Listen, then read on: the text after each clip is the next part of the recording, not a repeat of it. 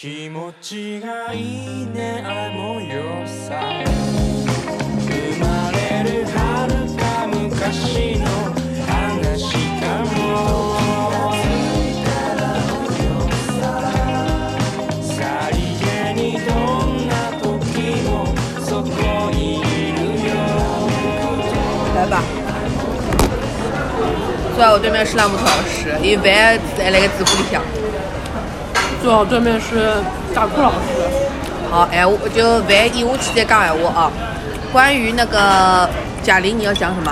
不是说不讲吗？我现在已经开了，就是录音机不能停了，show must go on 了。那接下来能不能播就不知道了呀。对，但是 show must go on 了啊。在没有看这个电影之前，我没有想到我有朝一日能成为贾玲的梦女。我现在是贾玲梦女啦。昨天已经经过了朋友的提醒，我已经在微博上开始搜贾玲空格好鸡。的确，昨天是有这个热搜词的。呃，因为我不知道，因为有人告诉我，就过去看了一下。嗯。而且最近看她的一些路演，嗯，我就觉得她的一些衣品气质，根本有人专门在帮她搭的呀。嗯张小斐衣品也很好，都是因为有团队在弄的呀。所以两个人现在机器就很重嘛。你又你又爽到了，然后我就觉得以前怎么也想不到，《你好，李焕英》里面的这对母女，在今天能进入我的解析排行榜。这个排行榜以前只有裴珠炫可以进一进，侬觉得像刚哥啊？但这个电影本身呢，说实话，我一边在看，因为我是跟 Toga 老师一起看的嘛，哦，又回来啦。我们本来根本就没有买票，嗯，是那天下午我们在看美美演唱会，我们看完美美演唱会之后，另外一边传来我朋友的捷报，高刚贾玲这批次把错快去看看，初几啊？初三吧。我大年初一就说好，没有人踩我。然后我当场就把托老师拦住，我说你先不要走，我们再站一轮。然后我们就又再站了一轮。嗯，在电影院坐下来之后，汤老师就一直以为接下来我们要来看一个运动片，一个体育片。但是这个片子放到一半的时候，他老说他怎么还没有开始打拳呢？怎么会有毛东在这个时候上的啦？毛东不是一开始就上的吗？差点都要推掉他。所以当时我在看的过程当中，就一直在给这个电影下一个判断。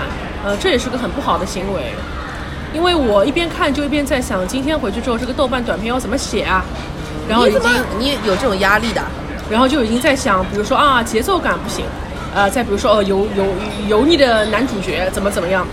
所以看完之后，其实我会觉得，电影之外的东西会更让我感动。可以说，整个电影在过到一半的时候，当贾玲还没有开始在打拳，我们就已经意识到，它也不是一个爽片来的，但是它最后会有让你爽到，但完全不是我以为那种传统经典好莱坞的体育励志片。他用基本上可以用三分之二的笔墨跟你讲，他在运动过程当中受到了什么挫折，他怎么迎接了。你看过吧？先说一下，我没有看过，哦，怪所以我就当是一个新的电影在看。嗯，你会以为他就算被贾玲拿过来改编，那至少可能会做一个本土化，或者说贺岁档的一个改编。但事实是，如果这个片子它不在贺岁档上，行不行？我觉得也行的。但是还好它在贺岁档上，那么你还能给别人一些正能正能量的东西去宣传。但他的目标并不是在于此。这个片子虽然刚看完，我心中只给了三星，但是昨天半夜一点钟，我正在给他打短评的时候，我还是给了五颗星。哦，你给他给那么多？对，因为这个主题 key message 我觉得给的非常的不错。嗯，第一，我觉得这个世界上真正的男子气概只有女人才有。嗯。第二，一个女人的成功不需要去掠夺他人的资源和伤害他人，她只要探索自己就可以去拿到了。嗯。这就是为什么我坐在电影里面看的时候，电影院看的时候，我不想再多给他两颗星，是因为这不符合我以前看到过的男性叙事手法。男性叙事手法，不管是从日漫还是从今天好莱坞运动片里面，你都会看到他首先要有一群伙伴，他有过挫折的童年，他不被看好，他是个。侬为啥讲欢喜讲挫折啊？嗯，对啊，我觉得这是一个什么梗啊？不是梗啊，就很喜欢讲挫折嘛。为啥啦？也没有为什么呀。台湾人也不讲挫折，你也可以剪掉啊。我烦，侬每趟在讲搿句闲话，我就肯定不会记得，侬道德绑架。就这个男生肯定会经历一些挫折啊，或者不看好，或从一个弱鸡变成一个有实力的人。你去看以前很多的那种运动片，什么翻滚吧阿信啊，等等等等，都是这样子的套路。所以我一直以为我在看到影片三分之一过去之后，贾玲就要给我们非常明确的目标啊！我为什么喜欢拳击？我为什么要去赢？还有我在这个过程当中，是不是哎，我又遇到了一些困难，我又想放弃了，就要给他来一个非常非常多的一些高光，或者说一些人物的一些高潮给到他。所以当他真的开始跟沙溢说：“教练，我想去打比赛。”开始，这个时候 Talk 老师看了一下手表，他说：“我们从现在开始算。”他会用多少时间的这个剧情的片长来拍他练到他后来一百斤的他？我们算了一下，从他决心开始要比赛开始，到最后他练出了那个打离球的那个很坚毅的眼神，他其实导演只用了十五分钟。这个十五分钟浮光掠影非常的快，就是用一些画面的一些拼贴就做到了。所以这个时候我们就说，哎，好像我们有一种不满足感，就这样就完成了吗？就如果说是一个很大路货的导演，会不会拍？哎呀，他练到一半，他又想吃肉啦，他又想去吃甜的啦，或者他又觉得我打不好，在试打的过程当中，当中觉得我失败了，我不想去跟专业打了。但是其实这这都是一些男性叙事，男性叙事希望你可以成为一个英雄，但是最后这场比赛，他甚至就是在一个很嘈杂的、很犄角旮旯的一个地方的一个。或许没有人关注的一个地方，做了一场他真正人生意义上的第一场第一场的比赛，他输掉也很正常。当我以为最后一次数八醒过来之后，他可能会来一拳就把那个专业的人给击倒了，再没想那来一拳拿的是哦，比赛结束，你不用再打了。你当时会想，哎，想好的高潮没有了吗？想好的要赢的没有了吗？这正是我们已经中了那种男性叙事的轨迹了。他确实不需要赢，这就是为什么我要给他打五颗星的原因。但从这个表演上来看，我是真的不喜欢。表演上啊，嗯，比如可能大家对于表演这种感官不太一样哦。观感不太一样，嗯自己还是觉得这虽然是个比较生活化的电影，里面大部分的一些表演，还是带了一些那种漫画气质的演绎。比如说李雪琴上来的时候，她不是在那里划脸吗？结果一男一女把电话挂掉之后，李雪琴就倒在了那个什么谁的怀里面，说乔杉，哎，乔杉，那他叫乔杉啊，我就叫乔斌一个，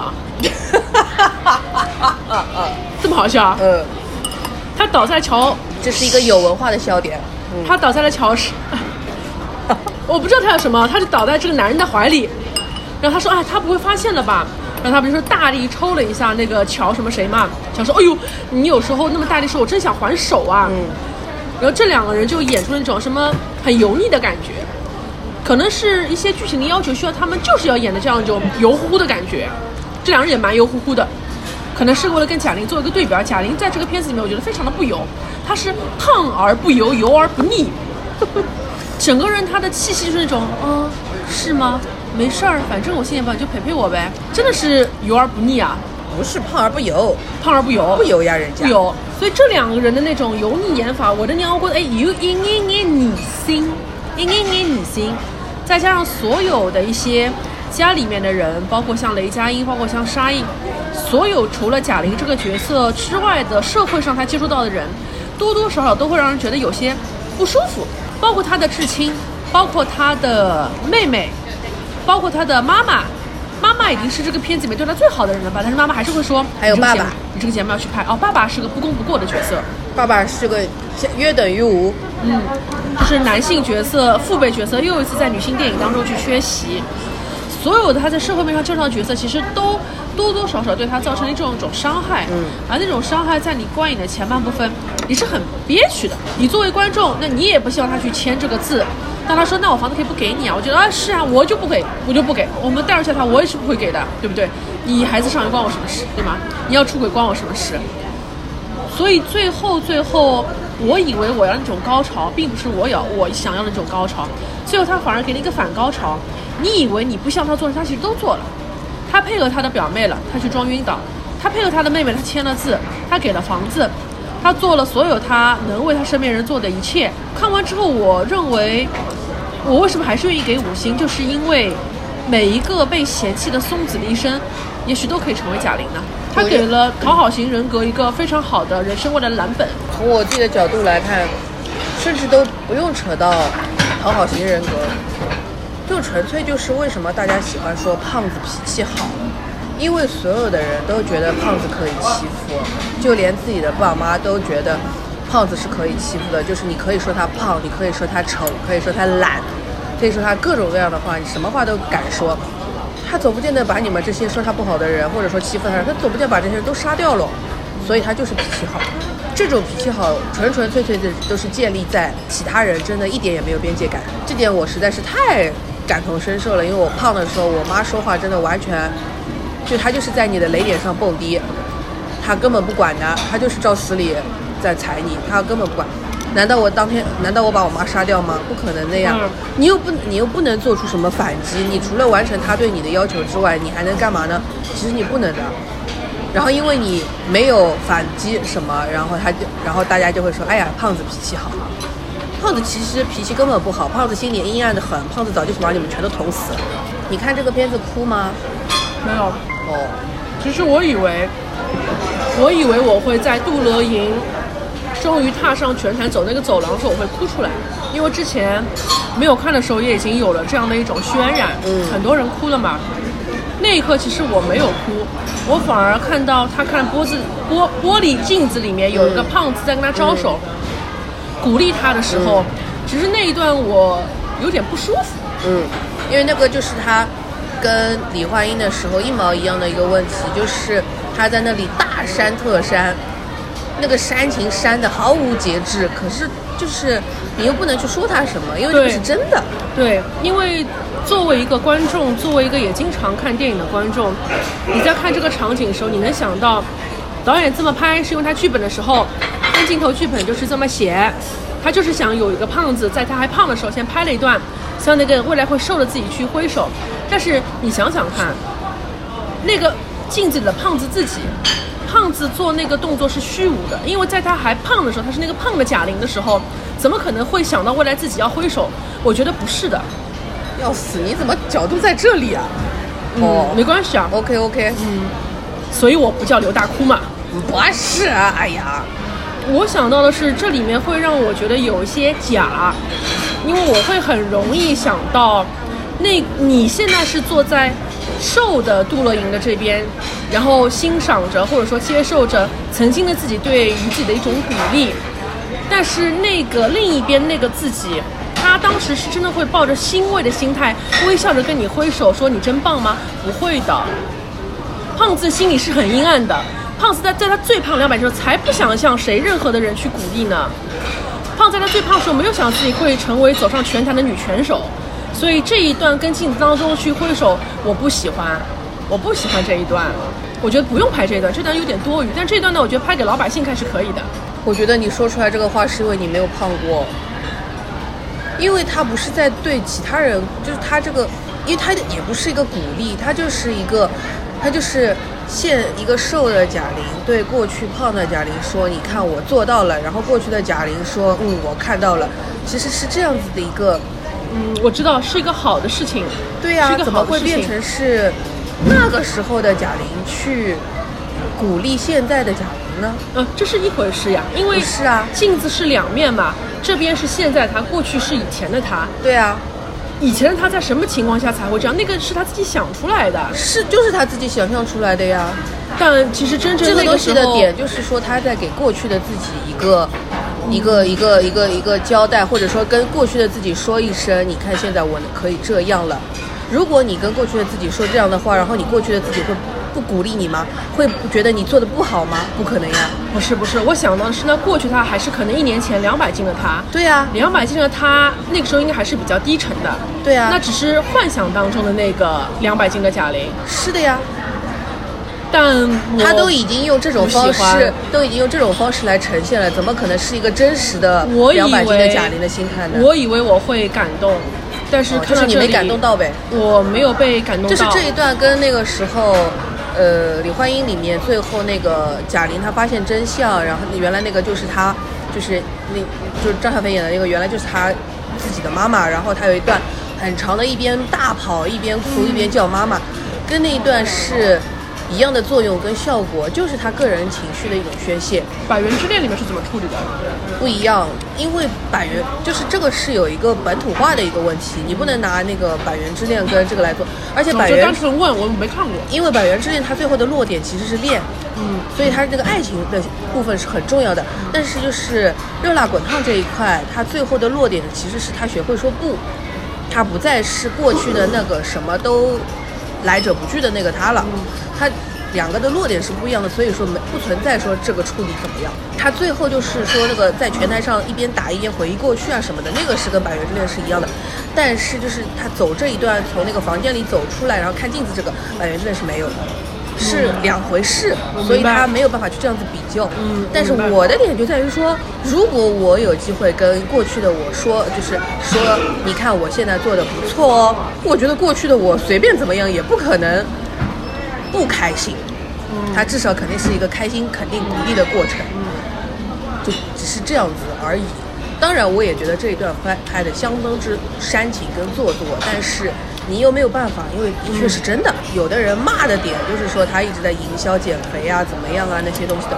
我说那营销这个又怎么了呢？因为这是真的呀，他掉掉的每一斤肉都是真的呀。你你他又不是说我真的我拿特效我讨巧，我做一下 P 一下，不是的呀，他是真的呀，真的你就得买单了。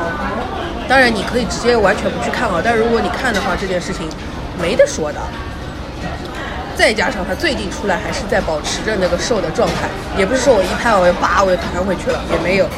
我真的以为那个是我会哭的瞬间，因为我虽然没有看过《百元之恋》，但知道这个电影嘛，嗯，你知道他安藤樱有一张很著名的剧照，嗯就是最后背头，背头，嗯嗯，我也可以成为他的梦女。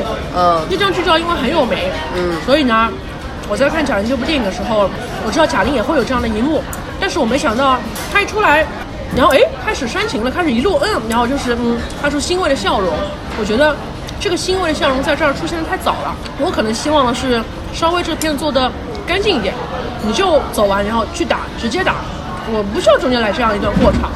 我觉得那是因为你不需要，大多数的老百姓还是需要的，因为就是热辣滚烫，它的本土化做得很好的一点，就是它很知道自己是要在大年初一上给全家欢看的一个片子，所以它里面所有的改编很恰当。唯一一个我觉得改得更好的就是杨紫那条线，反正也无无所谓，不去说它，但是它至少其他的一些线有原版的那些东西在，但是它又本土化了，所以我觉得。只要他知道自己的受众是谁，而且他做的很明确的话，他后面这些处理我都能接受，而且我觉得他真的就是做的很很极致了。你再比这个更那什么也没有了，就是要煽情的，就是要励志的，而且他的这个励志又不是强迫说会觉得每个人必须得瘦才行，也不是的，他只是说要爱自己，要会拒绝就 OK 了。我觉得就是这个已经赢过大多数那些有可能要翻拍《百人之恋》的人想要表达的东西了，就已经蛮好了。嗯，所以你觉得他还有什么问题吗？问题很多，但我不在这里讲。我看这个片子，从他一开始就是那个那个李雪琴跟乔杉，然后被跟他说让他当伴娘什么，然后他不是出去了之后就开始吃东西了嘛，一路吃，一会儿吃棉花糖，一边走一边吃棉花糖，一边走又吃串，一会儿走了又吃什么，一路走一路吃，那里我就已经开始哭了。因为我觉得你们瘦子根本没有体会过这种胖子的心情，就是你在碰到任何的事情的时候，你没有什么还手的办法，你只能靠吃来发泄，而且你吃了之后会更有罪恶感，但是你又不得不吃，就是我觉得他对胖子的一生已经研究的比大多数人都透彻了，但是瘦子还在那儿挑三拣四，真的就很多人都在说他这个东西是在营销胖瘦啊什么样那些的，我真的觉得就是因为你们这些瘦子真的不懂胖子的人生到底是什么样子。就他从这个一路吃，而且他一路吃的这一段是片头嘛，然后开始上那些工作人员的那个名字啊什么东西的，然后它里面的每一个画面还跟那个工种相关，有的就是本人出镜，我觉得就是他很有那种女性的关怀在，对他关爱了所有人，他不是只关心他自己，蛮厉害的。而且我觉得这个片子就是故事上跟他的一些拍法上当然是有问题，但是他整个的团队是非常专业的。就是因为他要减肥这个事情，这个片子的拍摄周期就拉得很长，这个战线拉得越长，你就越需要专业。你不管是你拍摄制作上的，还是你宣传发行这所有的一些事情，因为你想，他十一月份才拍完最后的那个镜头，大年初一就上了，这当中他所有的拍摄、他的剪辑、他的过审、他的定档、他的宣发那一系列的事情得有多专业，而且还要保证他的形造型不泄露。我看到的就是觉得真的是很专业，就是这种程度上的东西。没有什么好挑三拣四了。对呀、对呀、就是如果说还有其他的一些对家或者什么的，再拿一些乱七八糟的点去打打击他的这个热度的话，真的就显得自己很 low。嗯所以“嫉妒”这两个字的女字旁不是要改一改吗？前面讲到他十一月份才刚拍完，就想到片尾不是会放吗？他这几次试拍，九、月份的时候还是一百二十斤，嗯拍到十一月份脱水八公斤就已经是一百斤了。嗯，他在那次试拍的时候，后来走了一半就回去哭了。就是那个是第一次正式拍，他走了一半回去哭对了。，那我是被那个镜头打动了，眼角有一些湿润。其实这个是我想看到的，因为我幻想当中一个人什么时候是最为自己的不容易感到骄傲的，其实不是他对着那个镜镜子里那个虚无的自己微笑欣慰，而是他走了半就知道这条路我自己走了这一年，我能变成这样子，我很不容易。那一刻我但是这个东西是不可能在正片里出现的呀，因为那个对如如果是那个样子的时候去哭的话，他就变成为了自己这个，就变成贾玲在为自己哭了，不是那个角色在但是。好在啊，这个片段最后被剪进了字幕的那个片尾的彩蛋了嘛？花絮呀花絮嘛。对啊，花絮也是他自己啊，不是花絮角色。花絮也是这个电影的，也是这个电影的产品，作为产品的一部分嘛。所以这个产品播到这里，观众对于戏外的一些共鸣，其实是可以帮这个电影再多加些印象分的。本来这个片子就是消耗的是贾玲本身，也不是说纯纯的靠剧情。就是她很聪明的一点就是，她知道自己演技是不可能比安藤樱好的，但是她用一个更更加没得挑剔的，就是她真真实实的减掉了一百斤。因为安藤樱那个角色，当然看起来是瘦了的，但是没有那么震撼的叫减掉一个人嘛。她现在等于就减掉一个人。所以她很聪明啊，很知道自己这个东西到底什么东西是真的拿出来能感能打动观众的。贾玲她能够从一个小品或者说相声演员，一直屹立到今天不倒，她没这点情商智商是不可能混到今天这个样子的，很了不起啊！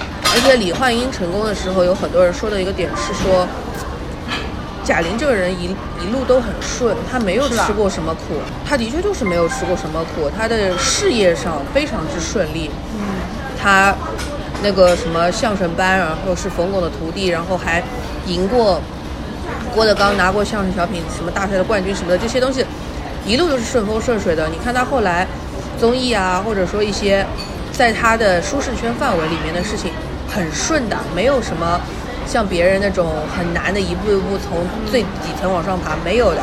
这个时候就是李焕英的时候是有说过他这个点的，但是到热辣滚烫就变成这个点你也不能说了，因为他去吃了一些真实的苦，就减肥把自己给真的给瘦下来，而且是练成一种肌肉的东西。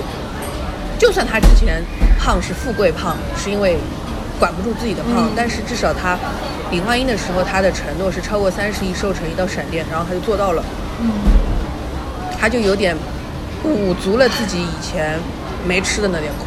每一步都走得很聪明，也很漂亮呀。